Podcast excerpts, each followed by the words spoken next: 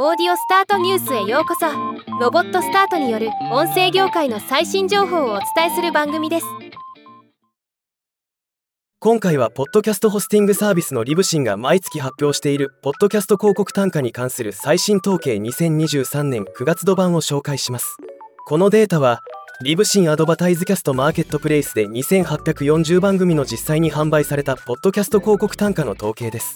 集計の単位は CPM コストパーミルとなっており1000回配信あたりの広告費となっています。さて2023年9月業界平均の CPM は30秒広告で18ドル。60秒広告は23ドルでした。60秒広告については対前月比4%増と伸びています。エピソードあたりのリスナー数1万未満の場合は平均 CPM23 ドル。1万から10万未満の場合は平均 CPM24 ドル。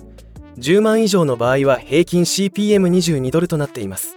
そして2023年9月に最も CPM が高かった上位3カテゴリーは教育の27ドルアートの26ドルテクノロジーの25ドルでした。